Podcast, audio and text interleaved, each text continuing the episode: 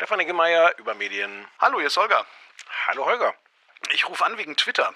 Ja. Weil Elon Musk hat ja Twitter gekauft, hat die Hälfte seiner Leute rausgeschmissen und dreht seitdem an irgendwas rum, unter anderem an einem Rad, das halb Twitter am Rad drehen lässt.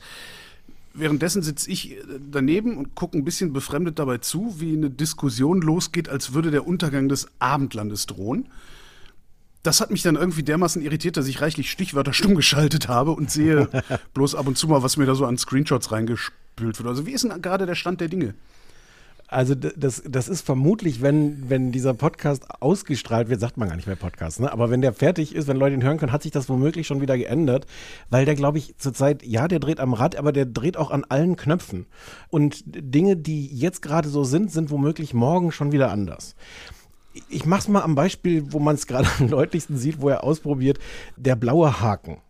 Elon Musk möchte ja nicht, dass das dieses komische elitäre System ist, dass irgendwelche tollen Leute blaue Haken haben und andere nicht. Und hatte dann ja die glorreiche Idee zu sagen, so, jetzt kann sich jeder diesen blauen Haken, der halt, vielleicht muss ich das nochmal kurz erklären, der, der hinter dem Namen steht und im Grunde eine Verifizierung bedeutet. Das heißt, hinter meinem Namen steht er zum Beispiel, weil irgendjemand mal nachgeprüft hat, bin ich tatsächlich Stefan Niggemeier, der bekannte Medienjournalist und Gründer von übermedien.de ich habe nicht so einen blauen Haken, obwohl ich Holger Klein, der bekannte Gründer von, vom Vrind-Podcast bin. Ja, du könntest ihn dir vielleicht, hättest ihn dir vielleicht beantragen können. Habe ich versucht, hat nicht geklappt. Hm. Okay. Aber auch eher zum Spaß, weil. Holger, dann habe ich, hab ich gute Nachrichten für dich. Mhm. Du kannst dir das kaufen jetzt. Ja, nee, ich werde einen Teufel tun, weil ich, ich kann mich daran erinnern, wir haben vor zehn Jahren oder sowas in, in, einer anderen Sendung, haben wir mal ganz fürchterliche Witze über diesen blauen Haken gemacht. Das nimmt doch niemand wirklich ernst. Naja, also ich glaube, es nimmt niemand ernst im Sinne von einem Statussymbol oder glaube ich wirklich nur sehr blöde Leute. Aber oder kennen wir einen? Erzähle ich dir, wenn's, wenn die Aufnahme aus ist. Okay. Aber es nehmen natürlich Leute ernst im Sinne von, du weißt dann, dass die bekannte Person oder auch Institution oder Medium oder sowas, das ist, als dass es sich da ausgibt und dass du nicht darauf reinfällst, dass andere Menschen sich irgendwie einen Namen aus gedacht haben und sich jetzt so als jemand ausgeben, der sie nicht sind. Dafür ist das schon sehr, sehr sinnvoll. Elon Musk sagte so, nee, das soll sich jeder kaufen können. Dann hat man irgendwann gemerkt, dass das ein bisschen schwierig ist, weil du dann plötzlich so, so diesen Anwendungsfall hast, dass tatsächlich Leute sich ausgeben können als, was weiß ich, Bundeskanzler, sag ich jetzt mal, und dann diese 8 Dollar bezahlen und dann den blauen Haken dann haben und man das nicht mehr unterscheiden kann, ist das jetzt der tatsächlich der echte oder nicht. Dann hat man das so weit repariert, dass man sagt, es gibt zusätzlich noch so einen kleinen grauen Haken, der steht bei irgendwelchen ähm, offiziellen okay, Institutionen dahinter. Den blauen Haken hatte ich noch mit einem grauen Haken. Ja. Aber warum sollte ich mir dann, Moment, wenn, wenn hinter, wenn es einen grauen Haken gibt, der sagt, ja, das ist wirklich Stefan Niggemeier, warum solltest du dir denn dann noch einen blauen Haken kaufen? Damit du dich toll fühlst. Okay. Mhm. So wie früher, dieses gab mal so eine iPhone-App vor, vor vielen, vielen Jahren, die hat 1000 Dollar gekostet und hat nichts gemacht, außer in deinem, auf deinem Bildschirm einen kleinen roten Punkt. okay, das kannte ich jetzt wiederum nicht. Und was bedeutet der rote Punkt? Dass du diese App gekauft hast für 1000 Dollar. Das finde ich super. Vielleicht war das von Elon Musk. Weiß man das, ob der dahinter steckt? Weiß ich nicht. Ich, soll ich mal googeln zwischendurch? Nein, nein, konzentriere dich bitte nee, also, auf das Gespräch mit mir. Okay, also einen grauen Haken, den kriege ich, weil ich besonders bin und den blauen Haken kaufe ich mir, damit ich Genau, den, den, den grauen Haken kriegen irgendwelche Institutionen, öffentlichen Einrichtungen, offizielle und sowas im Grunde von Twitter zugewiesen, weil der tatsächlich sagt, okay, das hier ist der offizielle Account vom Bundeskanzler oder was. Ob ich den gekriegt hätte, wahrscheinlich eher nicht. Dann hat Elon Musk aber festgestellt, das sieht scheiße aus. Also ähm, das gefiel ihm nicht. Ähm, und jetzt ist die Lösung, dass es wieder nur den blauen Haken gibt. Und wenn du da draufklickst auf den blauen Haken, dann wird dir entweder angezeigt, dass der blaue Haken bedeutet, ja, verifizierter Account, weil wir wissen, dass dies eine öffentliche Person ist und haben das irgendwie überprüft. Oder es steht da, dieser blaue Haken bedeutet, dass die Person einfach für 8 Dollar sich diesen blauen Haken gekauft hat. Mhm. Aber dann hätten sie doch auch den grauen Haken einfach lassen können, wenn die. Ja, das gefiel ihm nicht. Das war tatsächlich sein optisch. Argument. Genau, ja, das wäre die totale Designkatastrophe. Okay. Und ähm, also ich weiß gar nicht, ob ich erklären muss, was das Problem mit dem Ganzen ist. Du hast wirklich ein, ein, Ding, was, was ursprünglich mal eine klare Funktion hatte. Und da kann man auch jetzt drüber streiten, ob das alles so toll war. Aber Leute wussten, blauer Haken in deinem Namen bedeutet, der ist das wirklich. Und dann änderst du diese Funktion, sodass der blaue Haken jetzt eins von zwei sehr unterschiedlichen Dingen bedeutet Effekt ist gar nicht so überraschend. Ganz viele Leute kaufen sich jetzt für 8 Dollar, gerade in, in, den USA kann man das schon bei uns noch nicht, kaufen sich für 8 Dollar diesen blauen Haken und geben sich aus als irgendwer, zum Beispiel als Elon Musk oder äh, bestimmte Persönlichkeiten und ähm, schaffen es dadurch auch irgendwelche Spammer, irgendwelche Leute, die ihre komischen Bitcoin-Scheiße verkaufen wollen ähm, und schaffen es damit, ähm, das kann man jetzt schon sehen, viral zu gehen, dass sofort das so aussieht, als ob irgendwie eine bekannte Persönlichkeit das gemacht hätte. So ja, theoretisch könnte man drauf kommen, indem man drauf klickt auf diesen blauen Haken. Das ist gar nicht so, das ist der nicht unbedingt der echte, sondern hat nur jemand dafür bezahlt. Aber es, es stiftet jetzt schon massenhaft Verwirrung, unter anderem, weil natürlich alle Leute sind, wie Leute im Internet sind und denken, das ist jetzt der richtige Zeitpunkt, das auszuprobieren und damit Unsinn zu treiben. Und viel von diesem Unsinn ist, glaube ich, auch einfach Quatsch und Spaß und es kann es auch ein bisschen egal sein. Da kannst du das jetzt auch stumm schalten für eine Woche und, und hast nichts verpasst am Ende. Aber es gibt halt auch genug Fälle, wo du genau damit jetzt Verwirrung stiftest, wo Leute wirklich drauf reinfallen, denken, das ist jetzt ein offizieller Account, der hier irgendwelche Nachrichten verbreitet, die aber nicht von diesem Account sind. Aber das sind die Leute letztlich doch selbst schuld. Ich, ich, kann nur, also ich kann nur erzählen, wie ich damit umgegangen bin. Mich hat dieser blaue Haken nie interessiert, sondern ich habe mir immer, wenn ich irgendwie was wollte, wenn ich, wenn, wenn ich gedacht habe, guck mal, wer das ist, habe ich mir die Timeline dieser Leute angeguckt und du brauchst nur zehn Tweets von irgendjemandem zu lesen, dann weißt du ganz genau, ob das jemand ist, der er, verifiziert gehört oder ob nicht. Na, das, also das weiß ich nicht, ob das immer funktioniert. Das könnte man ja auch ein bisschen elaborierter machen und auch zehn Klar. Tweets, die da Seriosität vorgaukeln. Und ja, du sagst, die Leute sind selber schuld, aber natürlich sind Leute so, dass die einen Tweet sehen und dann auf Retweet drücken, eine zehn Sekunden später oder auf Antworten und nicht auf hm, da gucke ich erst nochmal, ob das erstens der ist, als der sich ausgibt und zweitens überhaupt stimmt. Das ist ja nochmal unabhängig davon der Diskussion auch.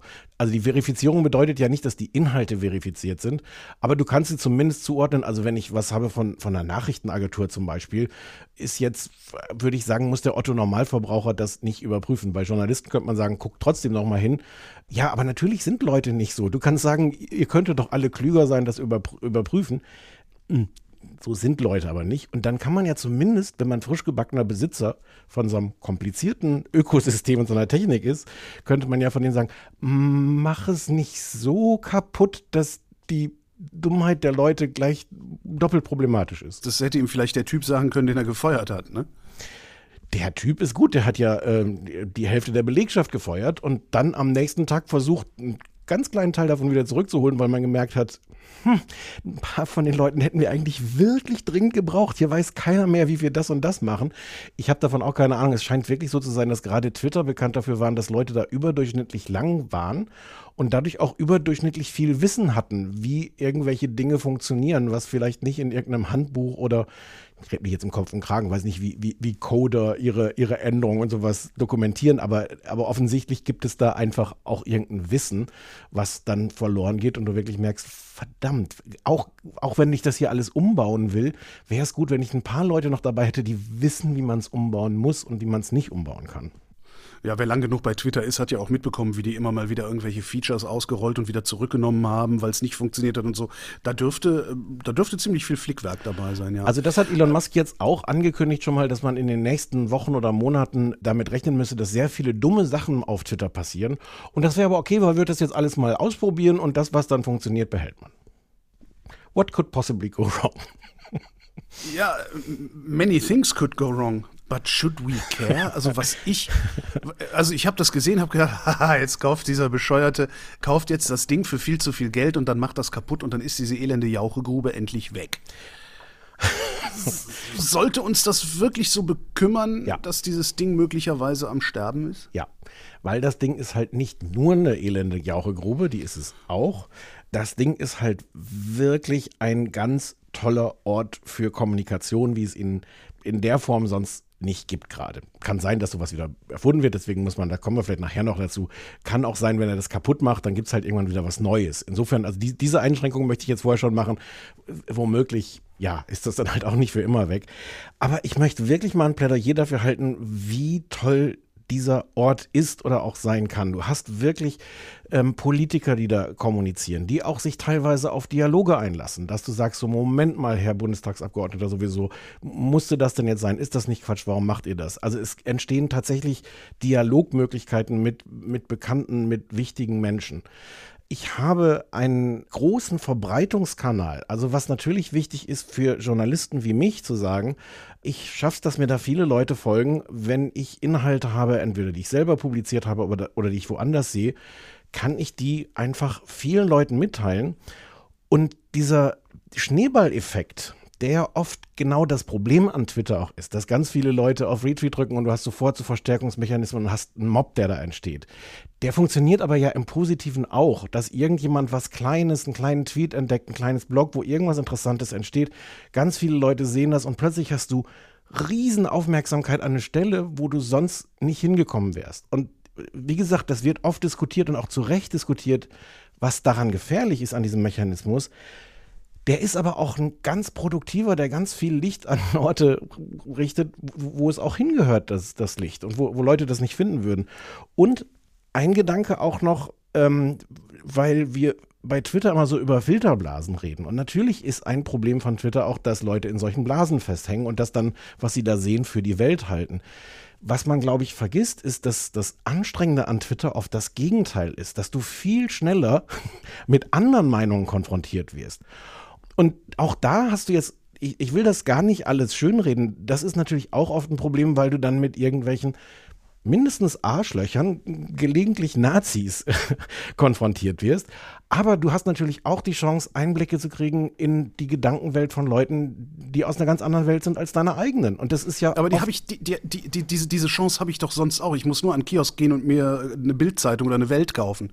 Nein, aber das ist doch Quatsch. Das ist ja schon mal irgendwie eine gefilterte Welt. Ähm, okay. Und, und tatsächlich eine Auseinandersetzung mit Menschen, die entweder anders denken, andere Erfahrungen machen, am, an, am anderen Ende der Welt leben, damit konfrontiert zu werden und davon, weiß ich nicht, genervt zu werden oder inspiriert zu werden, das ist doch fantastisch.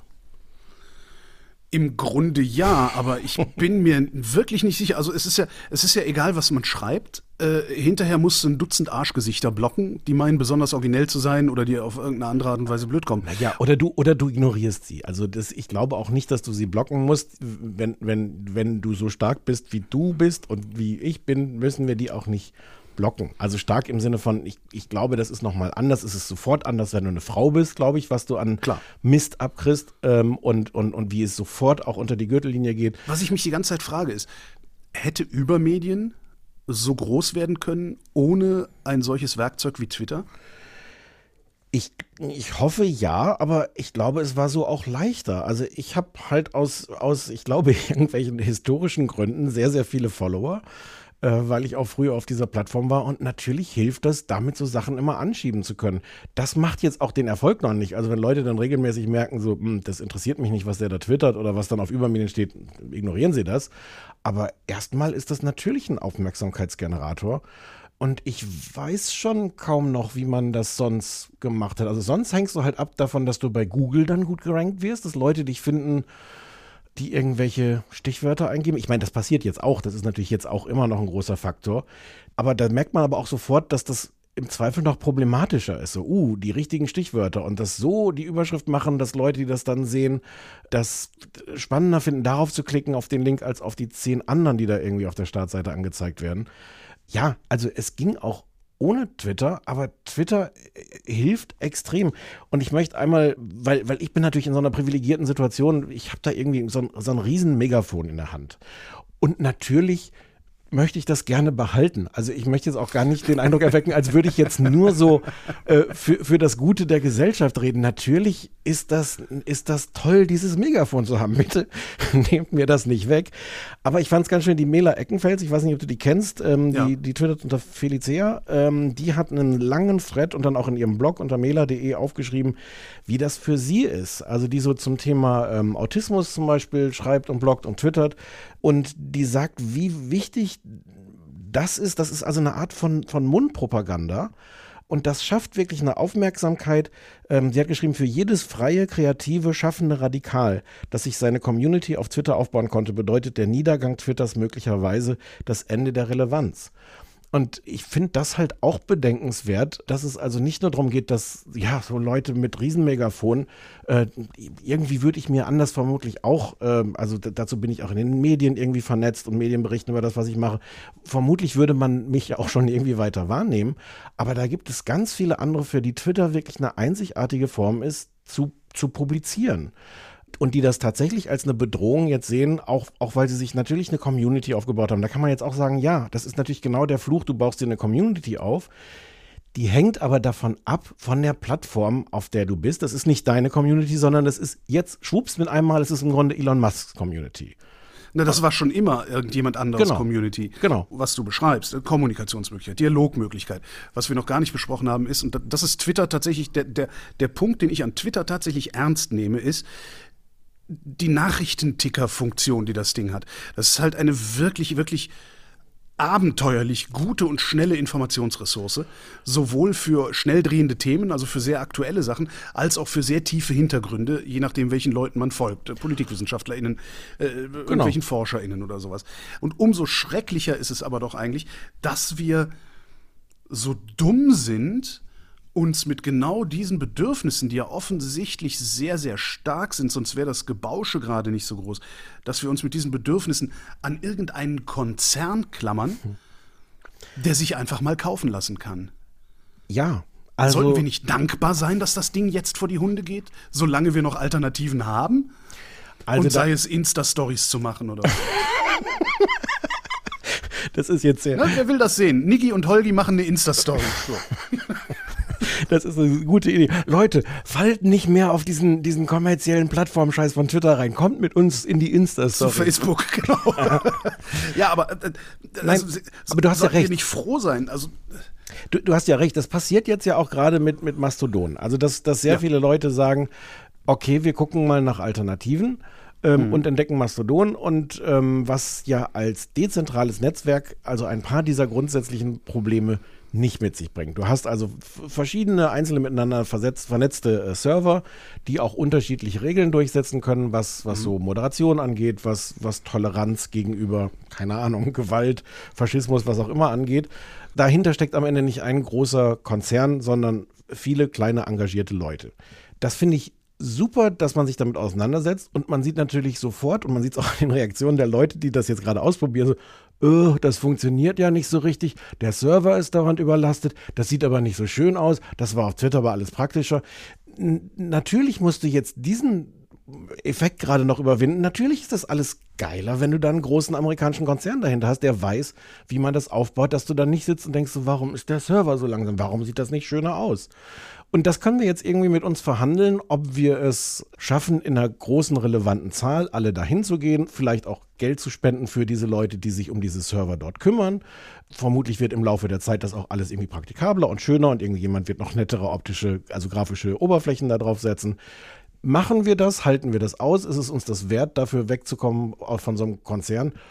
Oder, ich fürchte ja, die Antwort ist, warten wir in Wahrheit alle darauf, dass entweder es sich bei Twitter wieder beruhigt oder jemand das neue Twitter schafft, aber halt vielleicht dann doch auch wieder mit, keine Ahnung, Milliarden im Hintergrund und irgendein Amerikan amerikanischer Konzern, aber so, dass das all unsere Bequemlichkeitsbedürfnisse befriedigt. Weil das ist ja in Wahrheit der, der, der Konflikt. Wie wichtig ist mir das wirklich unabhängig zu sein von, von solchen Interessen, von solchen kommerziellen Plattformen? Oder wie viel größer ist mein Bedürfnis, dass das bitte alles einfach funktionieren soll?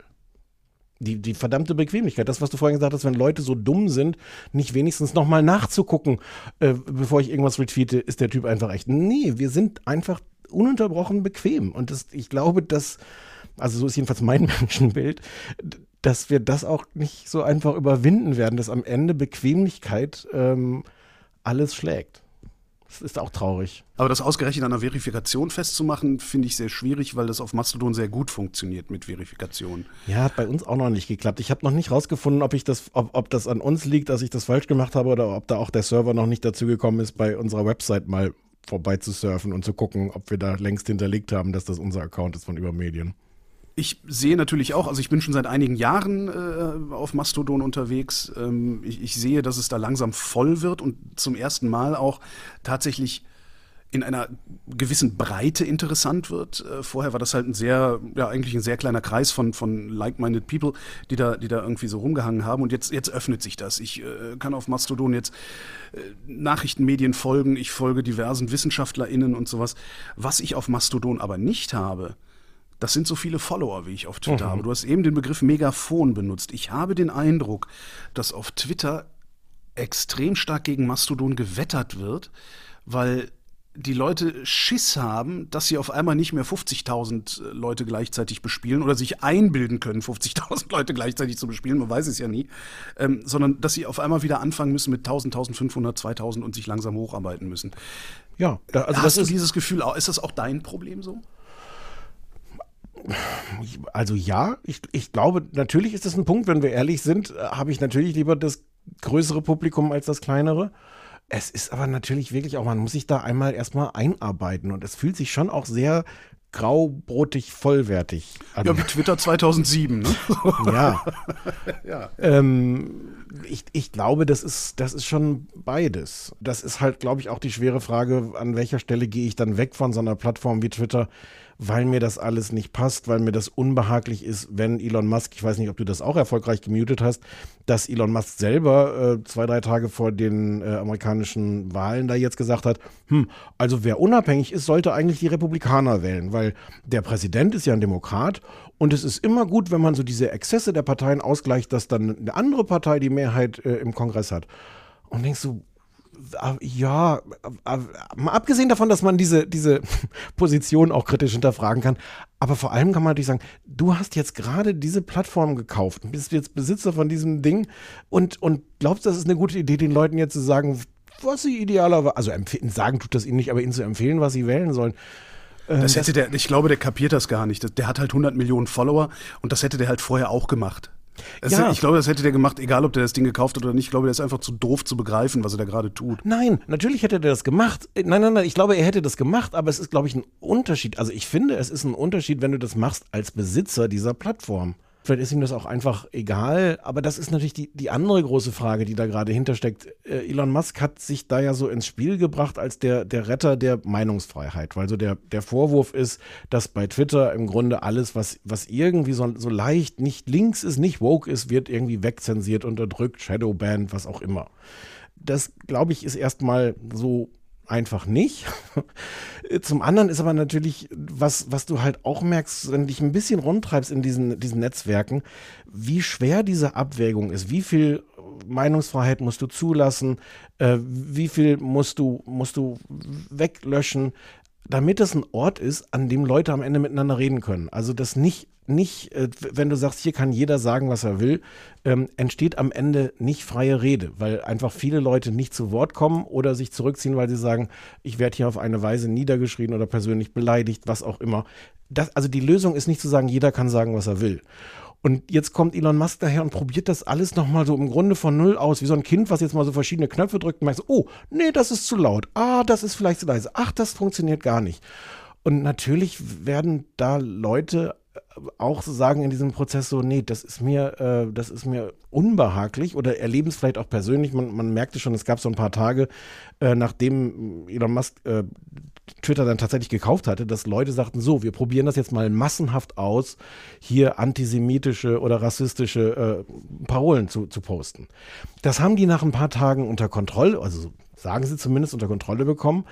Aber das sind natürlich auch alles reale Effekte, dass du plötzlich eine, eine, Plattform hast, wo du merkst, da ist jemand, der einfach überhaupt kein Gespür dafür hat, was die Sensibilitäten von so einer Plattform sind. Und ich will damit gar nicht sagen, dass es vorher alles gut war. Also es war auch vorher auf Twitter bestimmt nicht alles gut, aber es, es gab zumindest so ein Gefühl, dass Leute sagen, hm, wir, wir gucken mal, wie wir das hinkriegen mit all dem, was dann leider doch nicht gelöscht wurde oder mit dem, was leider gelöscht wurde, obwohl es gar nicht hätte gelöscht werden dürfen. Ja, und jetzt hast du da plötzlich jemanden, der, der, der selber eigentlich im Grunde nur das größte Megafon haben will und sagt, hier, und wenn ihr auch alle ein großes Megafon haben wollt, ab 8 Dollar seid ihr dabei. Ich verstehe immer noch nicht, warum ich diese 8 Dollar bezahlen sollte. Aber gut. Ne, du, du, du willst die ja nicht bezahlen, weil du hast ja jetzt auch schon keinen blauen Haken. Du kannst es in Zukunft, in Zukunft bezahlen. Also der, der Plan ist, dass das in Zukunft so ist, dass die äh, Tweets von Leuten mit blauen Haken entsprechend äh, in einer Spalte präsentiert werden und die anderen in einer anderen Spalte. Das heißt, Ah, es ist so zwei ähnlich. Klassengesellschaft auch noch. Free Speech. Ja, ja, sehr gut. das ist so ähnlich wie das. Ich glaube, wir, wir alle kennen diesen Effekt, wenn du irgendwann merkst, dass bei Facebook-Nachrichten es noch so eine Unter-Unterabteilung gibt von Leuten, die seit drei Jahren versuchen, dir irgendwas mitzuteilen, was aber leider in irgendeinem Unterordner von vielleicht Spam, vielleicht kennst du die unklar, wir sortieren es hier mal so, dass du damit nicht behelligt wirst. Und die, ich glaube, eine mögliche Vision von Elon Musk ist, dass wenn du halt nicht diese 8 Dollar bezahlst, dass im Zweifel in, in so einer Art Spam-Filter das alles landet, was du da twitterst. Das heißt, Leute können es irgendwie finden, wenn sie wirklich gut danach suchen. Aber wenn du wahrgenommen werden willst, ja, musst du das Geld halt bezahlen. Aber was ist denn das für ein beknacktes Geschäftsmodell, bitte? Ich meine, also äh, Twitter stand ja schon immer auf der Kippe. Twitter hat ja noch nie wirklich Geld verdient. Zwei von zehn Jahren oder so, aber ja. Das naheliegendste Geschäftsmodell wäre doch zu sagen, so, pass mal, es kostet nicht 8 Dollar für einen blauen Haken, sondern Twitter kostet jetzt 5 Dollar im Monat. Und damit würdest du gleich zwei Probleme lösen. Du würdest nämlich die Kohle einsammeln und du hättest auf einmal diese ganzen Arschgesichter, die man heute noch wegblocken muss, die würden gar nicht erst auf Twitter kommen, weil das denen viel zu teuer wäre. Das finde ich ehrlich gesagt ein ganz großes Missverständnis. Ich glaube, dass die Arschgesichter diejenigen sind, denen das auf jeden Fall das Geld wert ist. Echt? Wenn du den, den Account rausmeldest, weil er sich ständig daneben benimmt und er dann nochmal einen Fünfer zahlen muss und nochmal und nochmal und nochmal? Ja, ja. Das kann ich mich vorstellen. Aber, aber das ist so ein bisschen seine Hypothese auch, dass dadurch, dass du so Sachen kostenpflichtig machst, dass du viel mehr von diesen Trollen rausfilterst. Und das glaube ich gar nicht. Ich glaube, dass den Leuten, die, die irgendwelche Spams machen, die Leute wirklich mit unfassbarer Energie und Tagesfreizeit verfolgen und versuchen zu nerven, das Leben zur Hölle zu machen, denen ist das doch am ehesten das Geld wert. Ja, keine Ahnung, vielleicht kann man das ganze Ding kostenpflichtig machen. Das ist ja jetzt in Wahrheit auch schon keine sehr große Zahl von Nutzern, die die haben. Das sind ja ein paar hundert Millionen weltweit.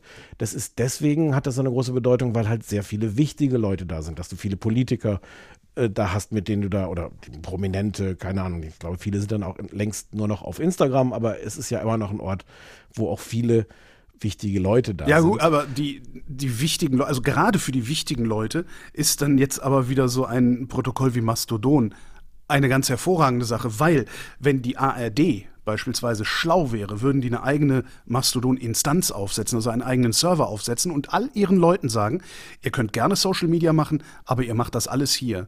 Und dadurch hättest du Du, du hättest halt einzelne Inseln, die du betreten kannst, und auf diesen Inseln würden sich dann halt bestimmte wichtige Leute befinden. Der Deutsche Bundestag, der, das Berliner Abgeordnetenhaus, die ARD, äh, ja. weiß nicht wer noch, die Helmholtz-Gemeinschaft. Das wäre doch eigentlich die Lösung. Das weiß ich nicht. Es wäre ein interessanter Versuch. Äh, Jan Böhmermann hat das ja gemacht. Die haben ja irgendwie mit ihrer Firma äh, so eine eigene Mastodon, heißt es dann Instanz? Server? Das heißt Ins Instanz. Instanz, Ich glaube, wenn man, ne? wenn man auf seinem Server betreibt man eine Instanz. Ich So. habe es auch äh, ehrlich noch nicht, ja. also der, der, der hat das. jetzt, dem Böhmi würde ich jetzt nur gerade nicht vertrauen, dass der das Ding nicht übermorgen wieder abschaltet, ne? Ja, das kann ich dir nicht sagen. Aber ähm, also klar ist das auch eine eine Chance für irgendwelche anderen Strukturen. Und es gibt diese, diese Forderung auch schon länger, dass das genau das ist, was eine Aufgabe von öffentlich-rechtlichen sein könnte. Ähm, das kann ich theoretisch nachvollziehen. Ich glaube, praktisch ist das so weit entfernt von all dem, wofür öffentlich-rechtliche gerade stehen. Das ist, nein, das halte ich für absolut ausge... Du meinst den öffentlich-rechtlichen Rundfunk als Ja. Betreiber eines sozialen Netzes? Nein, nein, nein. Naja, Nee, eines, nee, eines nein, nee, nee, nee, nein. Nein, Okay. das, nein. Okay. Nee. Ich weiß, Leonard Dobusch ist unterwegs und trommelt dafür, aber nein, das sehe ich äh, überhaupt nicht.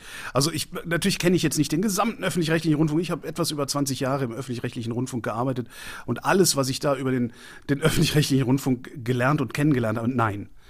Okay. Alleine, Okay. du kannst nicht, stell dir bitte mal vor, da gibt's dann irgendwie das, das, äh, das, wie auch immer, das heißt, das heißt Twitter, äh, das heißt auch Twitter, gehört aber zum öffentlich-rechtlichen Rundfunk und da meldet sich jetzt Stefan Niggemeier an und fängt das Shitposten an.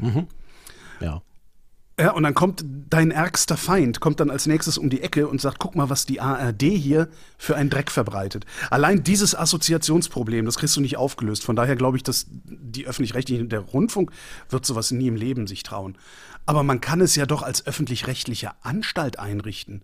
Ach so meinst du das? Ja, verstehe. Ja, verstehe. Also man muss das doch nicht auf, auf irgendwie so eine vollkommen verkrustete, komische Struktur aufpfropfen, äh, die Kleinstaaterei betreibt, die Jahre brauchen, um sich auf irgendetwas zu einigen, irgendwelche Standards. Sondern man kann ja sagen, okay, pass wir, wir nehmen jetzt das Geld vom Öffentlich-Rechtlichen, wir nehmen jetzt die 180 Millionen, die äh, dieses, dieser komische Neubau vom RBB hätte kosten sollen.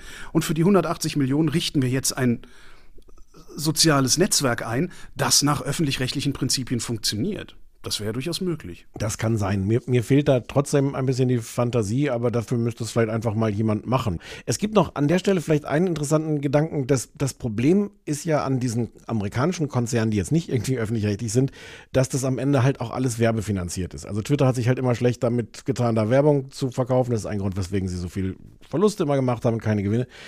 Was ich interessant finde, ist, dass man im Moment bei Elon Musk und bei diesen ganzen Diskussionen, wie sehr muss das eigentlich moderiert sein, wie sehr muss ich gegen Trolle vorgehen, siehst du halt auch den positiven Effekt von dieser Werbeindustrie, weil das haben viele kluge Leute auch die letzten Tage so geschrieben. Der Grund, weswegen Elon Musk dafür sorgen muss, dass dieser Laden nicht, nicht wirklich ein, wie hast du es am Anfang genannt, äh, äh Misthaufen, Jauchegrube. Äh, Jauchegrube ist, ist, weil die, weil die Werbekunden dann da nicht mehr sind.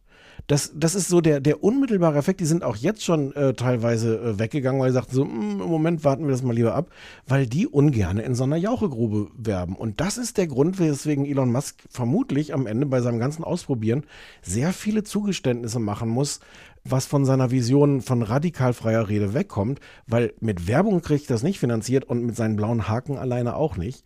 Also ich finde das interessant, das ist jetzt gar kein Plädoyer für Werbefinanzierung. Ich finde es nur, nur an der Stelle schön, dass, dass du eigentlich gerade die kapitalistischen Mechanismen, die so ein Ding halt auch irgendwie verderben, da an manchen Stellen auch, ein, auch einen guten Effekt haben können. Denkst du, wir werden dann in ein paar Wochen, Monaten genau das Twitter sehen, was wir gesehen haben, bevor Elon Musk das gekauft hat. Also natürlich mit jede Menge Bugs, weil er die Leute rausgeschmissen hat. Das, das kann gut sein. Ich habe ich hab keine Ahnung. Es kann auch sein, dass er dann daran die Lust verliert, weil das ist ja auch keine tolle Rolle. Im Moment spielt er ja also auch so den, den Cheftroll.